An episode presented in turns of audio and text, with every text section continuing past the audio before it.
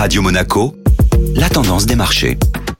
Radio Monaco, la tendance des marchés avec Société Générale Private Banking. Bonjour Delphine Michalet. Bonjour Benjamin. Après une semaine difficile, les indices européens rebondissent.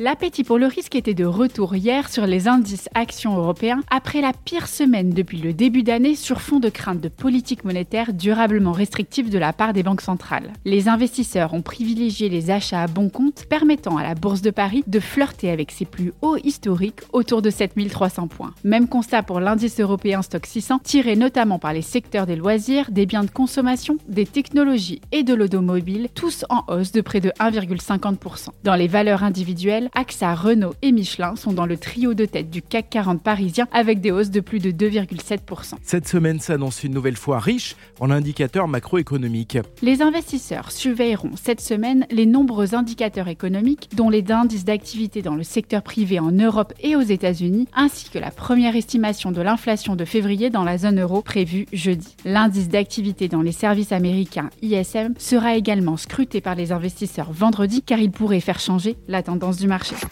Société Générale Private Banking Monaco vous a présenté la tendance des marchés.